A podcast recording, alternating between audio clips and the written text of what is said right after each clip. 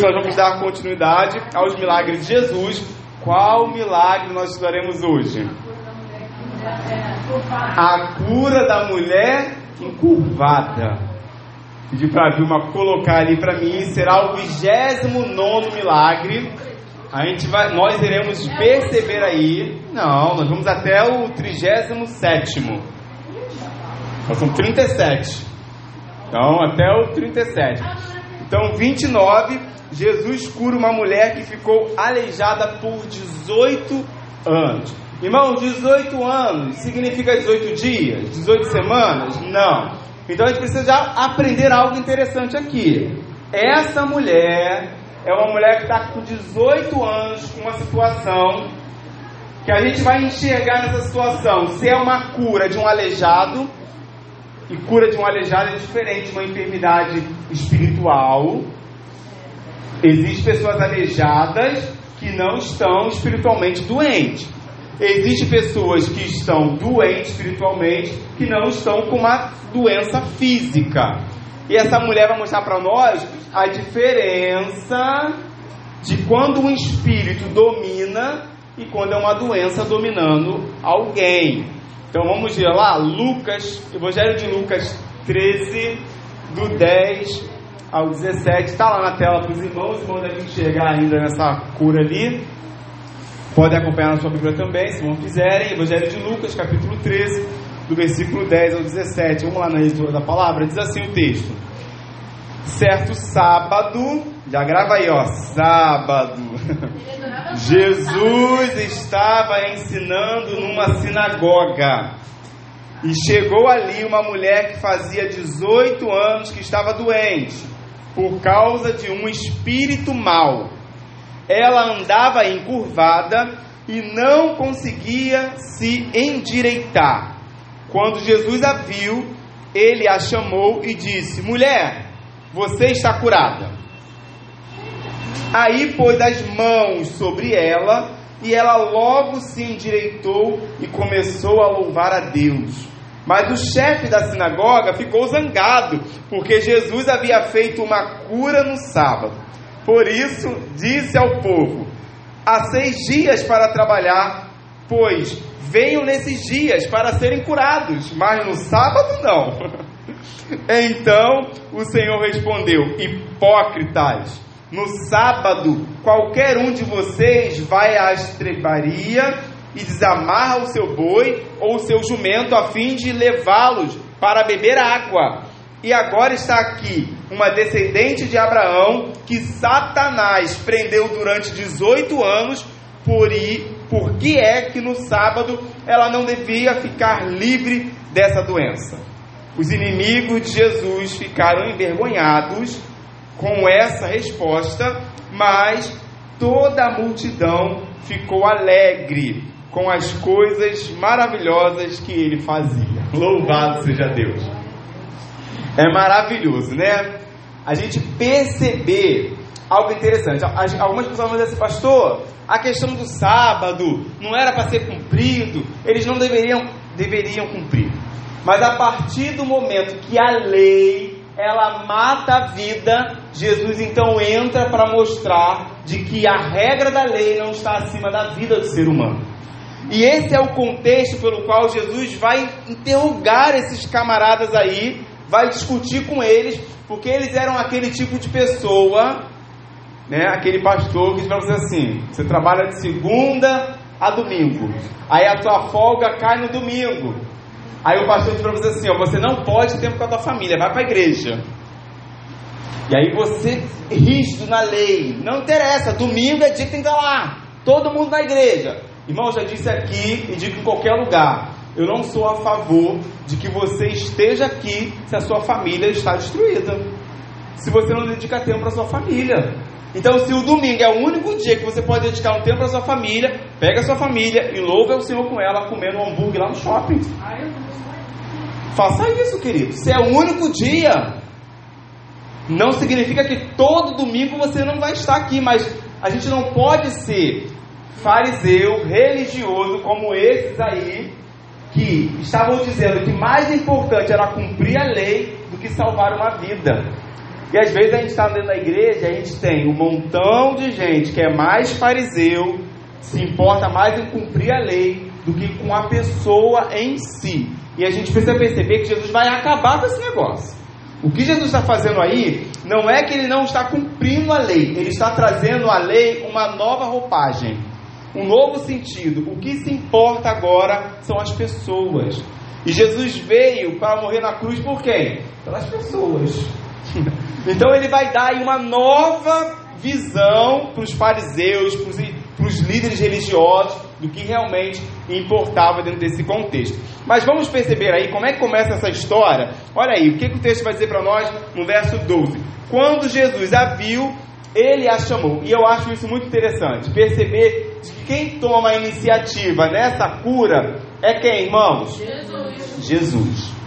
Diferente de algumas outras curas que a gente já viu, daquele pai que vai até Jesus porque o filho estava possesso, o filho se jogava no fogo, se jogava né, na água, tentando. O espírito fazia isso com aquela criança. Nesse contexto, é Jesus que vê aquela mulher chegando ali na sinagoga, ou seja, ela é alguém que de costume ela ia na sinagoga e ela ia na sinagoga para poder então não Bota para vibrar esse telefone. Ela ia na sinagoga para poder ouvir os ensinos, porque na sinagoga era isso que acontecia. Os mestres estavam lá e eles ensinavam a lei, ensinavam a palavra. E diante desses ensinos, essa mulher ela ia na sinagoga durante esses 18 anos lá para aprender. Então, algo é interessante perceber aí de que é Jesus que toma essa iniciativa e aí ele toma a iniciativa para curar essa mulher porque ele a chama. E aí essa cura então, ela foi uma cura não solicitada. Já viu quando você recebe uma bênção? Você fala assim: "Não, eu nem pedi". Esse dia eu estava falando com a minha irmã sobre isso. A gente está passando por um momento com meu pai que está sendo difícil. E aí alguém se levantou e falou assim: Olha, eu quero abençoar dessa maneira. E aí minha irmã é meia rígida no coração, falou assim, Pedro, eu não estou pedindo nada para ninguém. e eu falei, e eu também não. Mas aprenda algo, quando Deus abençoa sem a gente pedir, é porque Ele quer abençoar. A gente precisa entender que Deus, às vezes, é quem toma a iniciativa, irmãos. Acontece. E eu provei disso muito quando eu estava no tempo de desempregado. Deus, em muitos momentos, levantou muitos irmãos, muitas pessoas para nos abençoar com coisas que a gente estava precisando, mas nem pedia, e Deus ia lá e trazia. Então, essa mulher precisava de cura. E por mais que não foi ela que falou, Jesus vê a situação dela e é ele que chama. Eu acho isso muito legal, porque o nosso relacionamento com Deus é assim. Às vezes a gente que pede, às vezes a gente recebe sem pedir. É, é isso. Relacionamento de pai e filho é isso. Seu pai sabe o que você precisa, às vezes ele vai lá e te dá. Se ele for muito mão de vaca, não dá não. Mas ele vai lá, te chama, vai lá e dá, sabe o que você precisa, precisa de uma calça nova, tá rasgada de menino. Eu falei para esses garotos, gente, garoto vem com calça rasgada para a igreja na minha época. Se tivesse uma calça rasgada, eu não ia. Eu costurava. Hoje em dia é moda rasgar a calça, vem com o negócio todo aparecendo. Aí paga 120 reais numa calça rasgada. Misericórdia. Menos pano. Misericórdia, não dá. Mas o pai sabe do que você precisa. Então ele vai lá e ó, dá, filho, vai lá, compra um negócio direitinho, né? Tá muito, tá muito feio esse negócio. E é isso que eu acho legal nesse primeiro momento do texto, porque Jesus é quem chama ela e realiza aí a cura. Então, diante desse contexto, o que a gente percebe aí é que essa cura foi concedida é, mediante a fé e da persistência em ouvir as escrituras ensinadas na sinagoga. Então, essa mulher, ela vai diariamente lá no sábado para ouvir. E aí, quando ela insiste nessa perseverança, ela chega em um dia exato que Jesus estava lá, ele vê a realidade dela e ele a chama e ele a cura. Às vezes a gente também precisa aprender isso, irmãos, essa lição de perseverança. Sabe quando você está pedindo e aí pede uma vez, pede duas, não acontece nada? A Bíblia diz pra gente o que, irmãos? Todo aquele que pede, a porta abre, recebe. Existe alguma dúvida nisso? Não. Eu falei sexta-feira passada aqui na congregação, a gente estava no momento de intercessão e eu falei em um texto da palavra de Deus que diz para nós assim: olha, tudo que a gente pede, a gente precisa crer que nós já recebemos. Isso é o poder da oração. A oração faz isso. Nós termos a certeza que eu estou pedindo e que em algum momento eu vou receber, porque não existe nenhuma oração que nós não recebamos resposta da parte de Deus. Então toda oração ela tem uma resposta. Pode ser que a resposta não venha hoje, pode ser que não venha amanhã, pode ser que venha daqui a 18 anos, mas ela vem. Então a gente tem que ser o quê? Perseverante. Essa mulher mostra para mim isso para você. Se ela estava 18 anos nessa situação, 18 anos ela ia olhando para o chão, sem conseguir levantar a cabeça, e ela ia para a sinagoga com 18 anos, com essa enfermidade, e não abria mão de estar lá aprendendo da palavra de Deus. Às vezes fica uma dor de cabeça, ah, eu não vou não. Uma dor de ah, não quero mais. Pastor não olhou para minha cara hoje, não quero mais. Para com isso, gente. Nossa, essa mulher é um exemplo, 18 anos com uma enfermidade, e ela está indo todo esse tempo lá, independente se as pessoas iriam atender, ajudar, falar ou não, ela vai, porque ela entende a importância de estar ali aprendendo da palavra. Então vamos lá, continuando ainda. Jesus ele deu essa palavra para ela: Olha, você está curada. Literalmente, Jesus diz para ela: Foste liberta e permanece livres. Isso é interessante, porque Jesus não estava apenas fazendo uma cura física. Jesus sabia que aquela mulher precisava de uma libertação espiritual. Era aquilo que estava aprisionando aquela mulher durante aqueles 18 anos. Então, quando ele diz, você está curada, ele está dizendo, ó, acabou. Você está liberta. Lembra do menino que estava possesso também, que ele jogava no fogo? Jesus expulsa aquele demônio e fala: nunca mais volte a entrar nele. Aquele menino também foi liberto. Irmãos, quem é liberto não é escravo. Dá para falar, pastor, eu sou liberta. Esteja... Não, se tem algo te escravizando, então peça para o Senhor, Senhor, me liberta. Porque quem é liberto é liberto e liberto para a glória de Deus. E esse contexto aí, Jesus está libertando essa mulher. Então, essa mulher que sofria de uma enfermidade provocada por espírito demoníaco havia 18 anos. Irmãos, demônios ainda aprisionam pessoas hoje? Sim. Ainda existem enfermidades espirituais no nosso tempo? Sim. Como existe? A gente às vezes passa do lado de pessoas que estão aprisionadas por espíritos ruins. E vou dizer algo para os irmãos: não é apenas um espírito que mostra alguém curvado, espírito de murmuração. Irmãos, é espírito demoníaco. Vou dizer para os irmãos, hein? Aqui eu já fiquei no meu silêncio, já orei, Senhor, repreende esse espírito de murmuração aqui na congregação. Já, já falei, Senhor, expulsa esse espírito, porque eu sei que é um espírito demoníaco, que faz a pessoa ficar murmurando o tempo todo, e é uma murmuração que é sem sentido. Então, a murmuração, cuidado, hein? Cuidado para ser tomado por um espírito aí e ficar. Pede a Deus, Senhor, me liberta disso. Tem gente que não sabe agradecer, só reclama. Murmuração, só reclama. E aí, fica do teu lado assim, ó. Se você é um homem, uma mulher cheia de Deus, fala: sai pra lá, Satanás. Fala igual Jesus falou para Pedro. Ah, pelo amor de Deus. É, tem hora que. Ó, o microfone até saiu mesmo. Então, esse aqui tá alto. Tá alto, né? Som. Qual é esse aqui? Ah, esse aqui. Um, um, dois. Teste som. Então, irmãos, a gente precisa. Nós precisamos aprender a, ó, sair para lá. E quando tiver em nós, dizer também. Espírito murmurador, não te recebo na minha vida. Sai em nome de Jesus. Às vezes tem situações que eu enfrento que eu me vejo reclamando. Eu falo, Senhor, está repreendida essa reclamação. Porque a gente vai sendo tomado e quando se vê, tá pronto. 18 anos. Você reclama 18 anos da mesma coisa? Repreende, querido. Então a gente precisa aprender. E Jesus mostra isso para nós. Verso 12. Quando Jesus a viu, ele a chamou e disse: Mulher, você está curada. Aí ele pôs a mão sobre ela e logo se endireitou e começou a louvar a Deus. Louvado seja o nome do Senhor. Porque, irmão, são 18 anos encurvados, não é, não é 18 dias, não. Se Jesus quiser tirar a doença do teu joelho hoje, Ele tira, porque Ele tem poder para isso.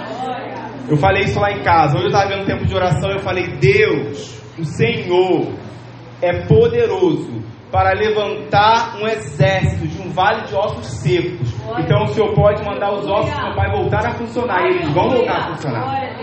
Eu creio. E a gente precisa provar do poder de Deus, irmãos. A gente precisa aprender a viver um tempo de um relacionamento com Deus onde a gente ora e Deus faz. Porque não tem nada que Deus não faça. Não tem nada que Deus não possa realizar. Eu creio nisso. Se você não crê, eu quero te convidar a crer. Eu não sei qual é a realidade que você vive, mas basta o Senhor falar, colocar a mão e aquilo acontece, porque Ele é poderoso para isso. E é isso que Ele faz na vida dessa mulher. Ele coloca a mão e aí essa mulher começa a louvar a Deus. Quantos milagres Deus faz na nossa vida, ao invés de louvar a Ele, a gente reclama do milagre. Só isso, Senhor. Só pão hoje. Glória a Deus, porque hoje tem o pão. Aleluia, porque hoje tem a carne moída. Tem o ovo. Ah, tudo bem, que se fosse o pé de galinha, daí ia dar uma reclamada com Deus. Mas não pode, né? Não pode. Não, não vou reclamar. Cada um gosta de uma coisa, né, irmão? Irmão, vou dizer para os irmãos: se Deus me desse, olha só, se Deus me desse o ovo da galinha, mas não me desse a galinha, eu ia pedir para ele me dar a galinha e tirar o ovo. Porque eu prefiro matar a galinha do que comer o ovo dela. Isso é uma questão de, de comida. prefiro pegar o pescoço dela e ó. E aí tirar as peninhas e botar na água do que esperar a galinha botar o ovo para me comer. É uma questão de gosto. Mas nem tudo na graça, não é? A gente aprende a agradecer por tudo. E é isso que a gente precisa aprender. Ó, os pequenos milagres você precisa agradecer. Você já agradeceu pelo milagre da vida que você recebeu hoje? Porque você está vivo. Isso é motivo de agradecer. E aí, diante desse contexto, o texto continua agora dizendo para nós sobre a polêmica do sábado. Olha, eu gosto dessas polêmicas que acontecem na Bíblia. É, porque Jesus ele está querendo mudar esse negócio.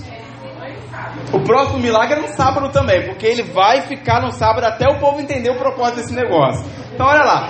O chefe da sinagoga não aprovou a atitude de Jesus, pois era proibido fazer qualquer, qualquer, irmãos, qualquer trabalho no sábado. Levantar uma colher era proibido. Andar era proibido. Abrir a janela era proibido. Então eles era proibido. Só que só que os que exigiam a lei eram os camaradas que não cumpriam. Ah, é mole ser pastor assim? Eu cobro, mas eu não faço? Aí fica difícil pro lado de quem está sendo cobrado. Então Jesus é inteligente, irmãos. Eu amo Jesus pela inteligência dele de aprender a dar respostas sabe? Para a gente poder se colocar no nosso lugar, porque às vezes a gente quer se, ser muito, a gente fala, não é assim não, vou te ensinar como é que faz as coisas. Aí olha lá o verso 14: Mas o chefe da sinagoga ficou zangado, ficou aborrecido ele, porque Jesus havia feito uma cura no sábado, por isso disse ao povo: ó, olha a audácia deles pro povo, ó, há seis dias para trabalhar. Pois venham nesses dias para serem curados, mas no sábado não. Ou seja, se a sua necessidade é agora, espera. Segura, não importa. É como se você estivesse tendo um infarto hoje. E aí, tá tendo um infarto, o irmão tá aqui desesperado. Eu falo assim, gente, vamos esperar o curso acabar? Depois que o curso terminar, a gente atende a irmã Sandra. Ah, repreendido, irmã Sandra. A irmã não, deixa a outra. O irmão Joãozinho. Não tem algum Joãozinho aqui, gente? O irmãozinho lá. Aí eu falo, vamos esperar, irmã, porque a gente está aqui cultuando a Deus. Deixa, deixa a, a menina ali do lado ali, depois a gente atende ela. Irmãos, tem cabimento isso? Não. Mas isso é colocar a vida acima, né? Botar a lei acima da vida. E é isso que ele tá, eles estão fazendo. Eles estão colocando a lei acima da necessidade humana. Aí Jesus vai colocar a necessidade humana acima da lei. Ele faz essa diferença. Não é que Jesus não veio para respeitar, não veio para cumprir, como tem uns bocão grande. Mas Jesus não cumpriu a lei? Cumpriu, querido. Cumpriu toda ela até morrer na cruz pelos nossos pecados. Ele não aboliu ela, ele cumpriu a lei. E quando o texto diz que ele cumpriu, está dizendo que ele a cumpriu perfeitamente toda a lei. Ele não deixou de fazer um A, um B. Então ele está mostrando para nós que às vezes a gente quer ser cumpridor da lei e mata a vida. E isso não deve ser uma realidade na nossa vida. Então é isso que ele vai ensinar a esses camaradas. E aí a gente dá-nos entendimento do porquê que eles ficam em silêncio. Por que eles ficam bicudos. Olha lá então, o que, Jesus fala para eles? A palavra é dura mesmo. Hipócritas. Então o Senhor respondeu: Hipócritas, no sábado qualquer um de vocês vai à cevaria e desamarra o seu boi ou o seu jumento, a fim de levá-lo para beber água. Então é um trabalho. Desamarrar o jumento, pegar ele num sábado e levar ele para beber água é um trabalho. Então quer dizer que a necessidade do meu jumento é mais importante do que a necessidade da vida de alguém. Olha que situação que não está acontecendo aqui. E Jesus está falando, ensinando a eles: olha, a mulher está 18 anos. E vocês estão preocupados se eu tô. Não, olha a vida aí necessitada. E aí o interessante é isso, porque quando ele chama de hipócritas, ele não está chamando apenas os homens que estavam ali, mas todos que estavam concordando com aquela atitude. Cuidado! Para você não concordar com essas leis, como está sendo falado aqui para nós, e sermos vistos como hipócritas por Jesus. Porque talvez um é o que lidera e leva todo mundo a ser visto como hipócritas, porque está concordando. Estava falando hoje com um irmão, e ele me ligou e eu falei assim: irmãos, a igreja precisa parar de dar glória a Deus e aleluia para tudo que sai do púlpito. Porque às vezes o camarada está pregando um negócio lá que, rapaz, não tem nada a ver com glória a Deus e aleluia, e você está sentado, glória a Deus, aleluia, sapateia, levanta, pula, meu Deus, irmãos, a gente precisa parar com isso. É mesmo você falando, irmãos, a gente tem que ser como Judas, glória a Deus, misericórdia. Então a gente precisa aprender isso, porque às vezes alguém está aqui falando e a gente está concordando com tudo, e aí a gente é visto como hipócrita. Porque tudo de errado que o cara está falando, estou concordando, estou calado. Para Jesus é isso, está calado, está concordando. Se você não se levantou para falar nada, então você está a favor da coisa que é errada. E a gente louva a Deus, porque a Igreja Batista, igreja Batista eu falo Igreja Batista, a Igreja Batista, de maneira geral, ela é congregacional ela tem voz, então você tem direito de falar. Pastor falou coisa errada, ou me chama depois, ou marca uma assembleia. Pastor, o senhor está doido, pastor? Falou aquele negócio lá, está errado, está equivocado. E aí a gente vai corrigir o erro. O que a gente não pode é concordar com tudo. Não é porque é pastor, é diácono, é líder, é irmão, é X. É... Não. Devemos ser igualzinho à igreja de Bereia que analisava tudo que era falado. E você precisa analisar também. Então, eu desperto seu coração para isso. Pode vir quem for pregar aqui. Eu fico com a minha Bíblia aberta, atento àquilo que está sendo falado. Eu fico mesmo. Pode ser o pastor. Vou falar o nome desse não, porque esse é, esse é herege. Pode ser o pastor. Esse também é difícil. Seja lá quem for seja lá quem for, o cara veio aqui, é conhecido, eu vou ler a palavra de Deus e vou analisar. E quando eu ver que o negócio está indo para. Não dá. A gente vai lá, dá um jeitinho de tirar o microfone da mão dele e deixa ele sentado no banco. Então a gente precisa ter esse cuidado. Isso é importante para a gente poder perceber aí que Jesus faz isso. Olha lá. Eles eram incoerentes em suas atitudes tinham zelo distorcido pela lei. Isso é o problema, a distorção da lei, e é isso que eles fazem. Bom, ainda diante disso, a ação do Espírito, olha o que vai dizer para nós ainda, verso 16. E agora está aqui uma descendente de Abraão que Satanás prendeu durante 18 anos. Porque é que no sábado ela não devia ficar livre dessa doença. Então, o que o texto está dizendo para nós aí é que eles estão criticando uma ação de Deus, uma ação de libertar alguém. E, e a gente tem que tomar muito cuidado com isso, irmãos. quando Deus está agindo no nosso meio e a gente vai e critica a ação do Espírito porque não é da forma como a gente está acostumado, da forma como Deus costuma fazer, da forma como Deus faz. Deus é um Deus que age da maneira dele e ele faz o que ele quer fazer do jeito dele. Se ele é o Senhor da igreja, esteja no Espírito para entender quando é o Espírito fazendo. E aí, esse é o problema que está acontecendo aqui, porque eles não percebem que a ação ali era uma ação de Deus, porque a lei ela era muito mais importante para eles do que a libertação daquela mulher.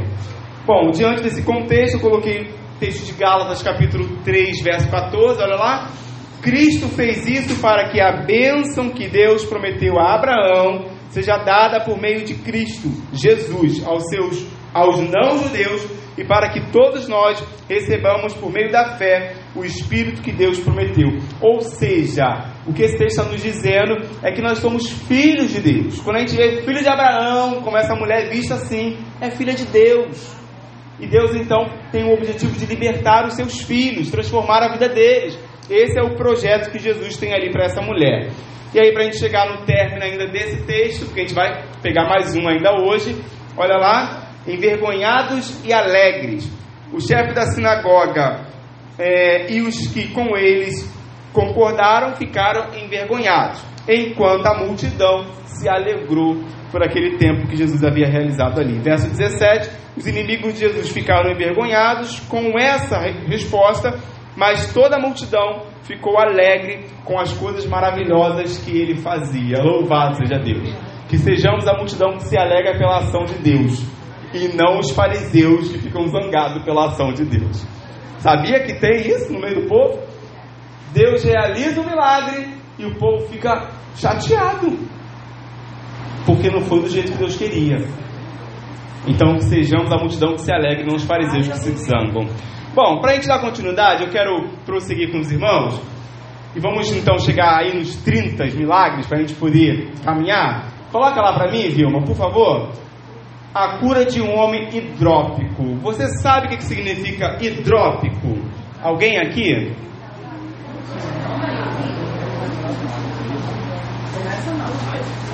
Alguém? Hidrópico? Não, vem pesquisar. Quero curiosidade. Água tem a ver com água. Tem a ver com água, né? Hidrodrópico, água. Hã? Barriga d'água. Tem a ver. O que, que acontece, irmãos? Essa é uma doença, doença de um inchaço nos membros inferiores e membros superiores, de água. Então é uma retenção de líquido, líquido acima da necessidade humana. E aí o corpo dessa pessoa então ela fica inchada. Você já deve ter visto alguém com essa doença, o que acontece no nosso tempo de hoje, alguém que tem uma retenção de líquido, onde o corpo dela se incha. E aí, para tirar essa água, tem que drenar, tem que fazer todo o procedimento para tirar essa água desse corpo, porque ela não sai de maneira natural. Então, essa cura é uma cura de um homem que tinha essa doença. Ele tinha o seu corpo inchado. E Jesus vai desinchar o corpo desse homem. Vamos ver, vamos ver lá? Mais também vai falar do sábado, olha lá. Lucas 14, do 1 ao 6. Jesus continua. E agora, no mesmo sábado, ele vai continuar a ação dele. Então, num sábado, Jesus. Olha quantas vezes aparece a palavra sábado, eu grifei de amarelo. Ó. Num sábado, Jesus entrou na casa de certo líder fariseu para tomar uma refeição. Lembra que ele estava na sinagoga, saiu e agora ele foi para a casa de um fariseu. Jesus também é muito ousadia no Pai, né? Glória a Deus.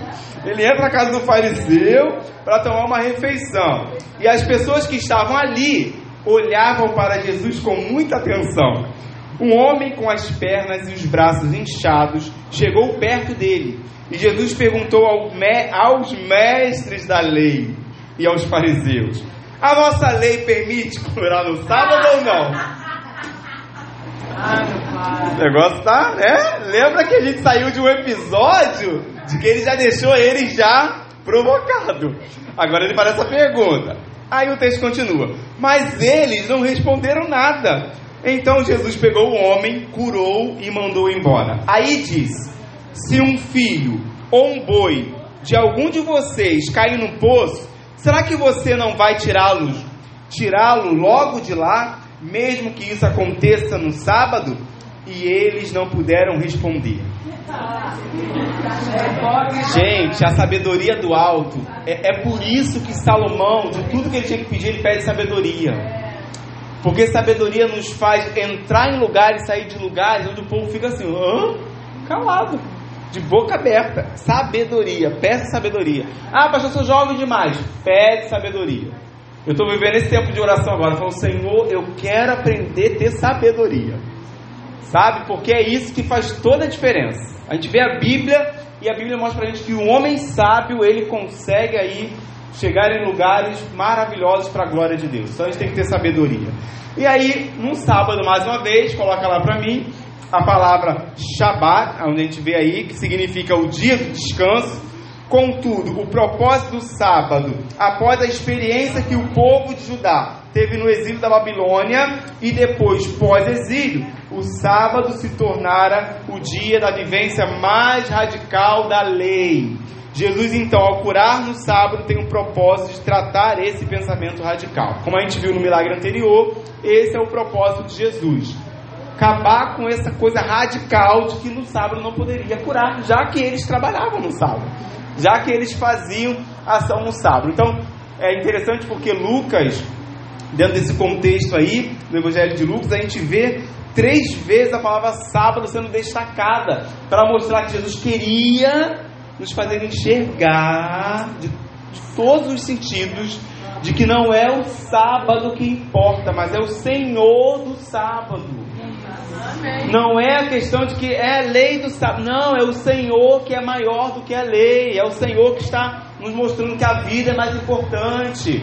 E aí, hoje em dia, a gente ainda tem uma briga entre nós, ou no meio do povo, sábado, sábado, domingo, domingo ou sábado, sábado domingo, sábado. Querido, sirva ao Senhor todo dia. Todo dia. Porque você foi chamado para servir a Ele todo dia da sua vida. Nós nos reunimos no domingo porque nós cremos que o domingo é o dia do Senhor, porque Ele ressuscitou no domingo. Por isso. Mas Ele cumpriu toda a lei. Tudo que tinha que ser feito, Ele fez. E Ele está ensinando isso a esses mestres. Então, olha ali, olha. Cinco milagres que a gente vê aí no dia do sábado. Eu só coloquei depois, os irmãos, se quiserem verificar. No Evangelho de Lucas nós temos esses cinco, Lucas capítulo 4, verso 31, Lucas 4, 38, Lucas 6, 6, Lucas 13, do 10 ao 14, e Lucas 14, do 1 ao 6. São milagres que a gente vê Jesus fazendo no sábado para mostrar de que havia necessidade no sábado para ser suprida. Aí, diante desse contexto, que a gente vai encontrar ainda aí, são os olhares em Jesus. Eu acho isso muito legal. Olha lá, irmãos. Lucas narra de que os fariseus estavam observando Jesus atentamente. E o termo usado significa espreitar, ou seja, observar de perto. Você imagina, né? Jesus já vem de uma situação onde ele confronta eles, aí agora, Jesus andando lentamente, e aquele povo te olhando assim, ó, bem interessado no que é que tu vai fazer agora. Então eles estão olhando, de fato, para perceber assim, que, que esse camarada vai me inventar agora? Olha só, ele vem na nossa casa, casa de um fariseu, vai comer com a gente, porque Jesus não se limita a isso, ele sentava com pecadores, sentava com fariseu, comia com o povo, para mostrar a diferença. E aí agora nesse contexto, eles estão espreitando, eles estão olhando e olhando atentamente, esperando Jesus fazer algo de errado, para que eles pudessem apontar. Esse é o olhar deles. Vamos esperar que ele erre em algum momento para que a gente puxe o tapete dele. É isso que eles estão fazendo. E aí, então, diante desse contexto, Jesus está nessa casa desse fariseu, que é num sábado. Ainda para nós aí, próximo slide, a gente vê a situação desse homem, né? Homem hidrópico, como eu falei para os irmãos, que é um estado no qual a água acumula-se de forma normal nos tecidos do corpo, o que faz com que este fique inchado. Então, esse homem era um homem que a gente conseguia perceber a doença dele de longe. Se você fosse alguém que tivesse essa doença, você não tem, você está talvez inchado com gordurinha, porque a gente não faz uma dieta, aí é outra coisa, né? Não é líquido.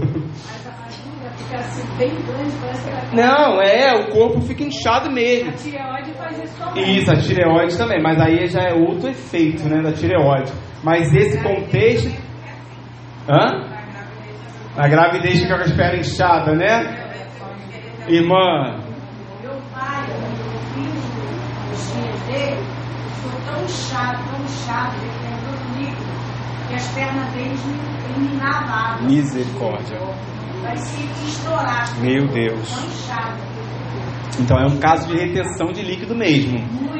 E aí a gente consegue perceber que a pessoa tem alguma coisa. Então esse homem estava nessa situação. Dava para se perceber, assim que ele chegou na casa também, deu para perceber a realidade dele. Aí você imagina, os fariseus já estão olhando para Jesus. Aí entra um homem inchado. Aí que o olhar deles ficaram em Jesus mesmo. E aí o texto vai dizer para nós, ó, e Jesus perguntou ao mestre da lei e aos fariseus: "A nossa lei permite curar no sábado ou não?" Porque o cara estava lá, com uma necessidade, num sábado. E aí a pergunta de Jesus faz esses mestres da lei, os fariseus, é, que foram feitas a eles, perceber de que eles não tinham resposta para isso. Jesus faz direto para eles a pergunta. E aí eles não têm resposta, porque eles percebem de que logo em seguida Jesus também não dá tempo para eles responderem. Porque logo em seguida o que, que Jesus vai falar? A pergunta de Jesus, coloca lá para mim Lucas 6,9, olha lá. Então Jesus disse: Eu pergunto a vocês, o que é que nossa lei diz sobre o sábado? O que é permitido fazer nesse dia? O bem ou o mal? Salvar alguém da morte ou deixar morrer? Então, em todo momento, a gente vai ver, botei esse slide aí e os demais, que Jesus faz a mesma pergunta: o que importa mais, a vida ou deixar morrer? Olha lá o próximo, o que, é que ele vai perguntar para os fariseus? Ó, e agora está aqui um descendente de Abraão que Satanás prendeu durante 18 anos. Por que é que no sábado ela não deveria ficar livre dessa doença? Falando daquela mulher que a gente viu no slide no, no anterior. Então Jesus está perguntando porque ele tinha a necessidade de fazer uma ação ali naquele sábado também. Aí os mestres ficam o que, irmãos? Em silêncio. Porque quando você não tem o que falar, fica quieto. Já viu? Quando você fala, você está com razão, a pessoa não tem o que falar, aí abaixa a cabeça, bota né, o rabinho entre as pernas e ó, fala nada. Fica quieto porque a vergonha vai ser me menor. e se você fala, a vergonha vai ser pior. E aí eles ficam em silêncio. A pergunta de Jesus coloca os mestres da lei e os fariseus em questionamento diante da tradição de que nenhuma ação deveria ser feita e o silêncio diz tudo. Verso 4, olha lá. Mas eles não responderam nada. Então Jesus pegou o homem, curou e mandou embora. Aí Jesus faz um questionamento a esses homens novamente. Ó, Jesus usa dois exemplos: filho e boi. Filho, um exemplo de herança, de continuidade da geração, boi, que era questão de trabalho, era a renda deles. Jesus pega os dois, as duas coisas importantíssimas na vida de alguém para falar assim: olha, se isso que é importante, que é o seu filho, né, sua herança, cair no buraco, você vai deixar ele lá morrendo? Mesmo que seja sábado? Duvido, irmãos. Se eu estou aqui pregando, a Jéssica não está aqui, o Mateus cai, machuca a boca ali, eu largo o microfone agora, eu vou lá ver ele. Irmão, espera um pouquinho aí que eu vou ali ver meu filho. É importante. Eu tenho que cuidar é meu. Então é isso que você faz como pai, como mãe. Você deixa e vai lá. Agora, se é o seu trabalho, vai deixar? Não. Teu chefe te ligar e falar assim, ó, Miquel, é antigo mesmo. Domingo está escalado, tem que vir. Vai, meu filho. Ai, o pastor vai pensar. Não vai pensar nada. Teu trabalho tem que ir, vai. Não é? Então, diante disso, Jesus usa esses, essas duas realidades para eles serem confrontados. Aí disse: Se um filho ou um boi de algum de vocês cair num poço, será que você não vai tirá-lo logo de lá, mesmo que isso aconteça no sábado? E aí eles ficam em silêncio. Por quê? Coloca para mim a lição para a gente concluir, dentro desse contexto. Jesus, então, irmão, nos ensina a importância da vida acima da regra. A regra, ela é importante para organizar, mas não pode ser colocada acima da necessidade do outro. A gente não pode colocar regra acima da necessidade do outro. Se surgiu uma necessidade no domingo, atenda à necessidade da pessoa no domingo. Você não vai deixar de ser crente por causa disso. Muito pelo contrário, você vai estar agindo de acordo com a palavra de Deus, cuidando da necessidade de alguém. E a gente precisa perceber a importância das vezes que a gente coloca a regra acima da necessidade de alguém. Que isso não aconteça em nossas vidas, porque o Senhor nos quer para que através de nós outros sejam abençoados para a glória de Deus. Amém? Deus nos abençoe. Semana que vem, coloca para mim a cura que a gente vai estudar. A cura de 10 leprosos. Será que você é 9 ou 1? Eu prefiro ser um. Será que você é 9 ou 1? Quem já leu essa cura sabe o que eu estou dizendo, né? Se você é 9 ou se você é 1. Se você é a maioria ou se você é a minoria. Às vezes é melhor ser a minoria do que a maioria e ser a maioria errada. Bom, dando spoiler para semana que vem. Vamos orar, queridos. Vamos agradecer a Deus. Você crê que Deus ainda faz milagre nesse tempo? Então quero convidar você a colocar aquilo que é impossível para você diante do Senhor nessa noite. E nós vamos orar ao Senhor pedindo a Ele, que é o Deus do impossível, para realizar o milagre, se Ele assim quiser realizar. Como nós temos orado, basta uma palavra, basta um toque, basta o Senhor querer e o milagre acontece, porque o Senhor é poderoso. Então coloque a sua causa, a sua necessidade diante do Senhor nessa noite, com essa certeza de que o Senhor ele é poderoso para fazer aquilo que nós não temos a capacidade nem o poder para fazer em nosso nome, mas no nome dele nós podemos. Vamos orar. Pai, nós estamos em Sua presença.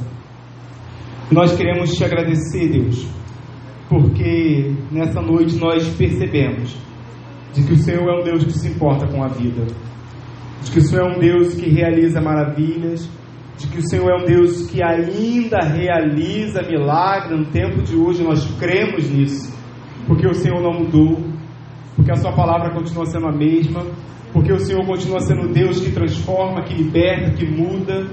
Nós cremos, ó Deus, na Sua ação.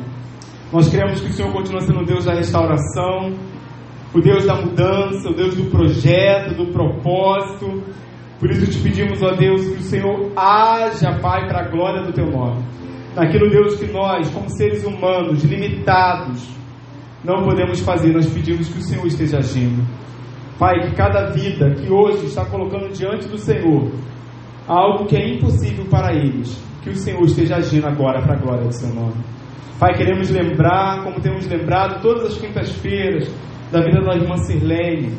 Pedimos a Deus que o Senhor cure, ó Deus, essa enfermidade. Pai, em nome de Jesus, restabelece a saúde da tua serva para a glória do teu nome. Toca, Deus, na vida da tua serva. Toca naquela coluna, Deus. Tira aquele câncer, ó Deus, em nome de Jesus. Coloca células novas, ó Deus. Estabelece a tua serva e a saúde dela. Porque nós cremos que o Senhor pode fazer isso. Nós cremos, ó Deus. Nós não temos dúvida do teu poder, não temos dúvida da tua ação, e nós temos a certeza de que se o Senhor quiser, assim como o Senhor quis na vida desta mulher e deste homem, o Senhor pode fazer na vida da irmã Selene nessa noite, no nome de Jesus. Assim também pode fazer na vida do meu pai, pode curá-lo, pode tirá-lo dessa situação. Pai, nós confiamos no Senhor e por isso nós descansamos. Colocamos a vida do pai da Keila diante do teu altar, porque o Senhor pode fazer milagre na vida dele. Só pode tirar ele daquele leito, daquele hospital. Senhor, as outras causas que estão sendo colocadas diante do Senhor, o Senhor pode fazer. Nós cremos, ó Deus. Porque para o Senhor não há nada impossível. Pai, não há nada que está acima do Senhor. Pai, não tem doença, não tem espírito, não tem homem, não tem lei, não tem nada acima da tua vontade. Por isso, Deus, faça a sua vontade para a glória do teu nome sobre as nossas vidas, Deus, em nome de Jesus. O que nós queremos é viver a vontade do Senhor, porque a sua vontade ela é boa, ela é perfeita e ela é agradável. Agora, Deus, que a graça do Senhor Jesus, que o amor do Pai e que a consolação do doce Espírito Santo do Senhor leva-nos em paz aos nossos lares. Faça-nos, ó Deus, transbordar da tua palavra durante o restante da semana e vivermos as nossas vidas para a glória do teu nome. É a nossa oração e como igreja nós oramos e agradecemos em nome de Jesus. Amém? Amém. Louvado seja Deus, querido. Você vai orar silenciosamente, que Deus a todos abençoe. Nós estamos dando por encerrado o culto dessa noite. Deus abençoe a vida dos irmãos.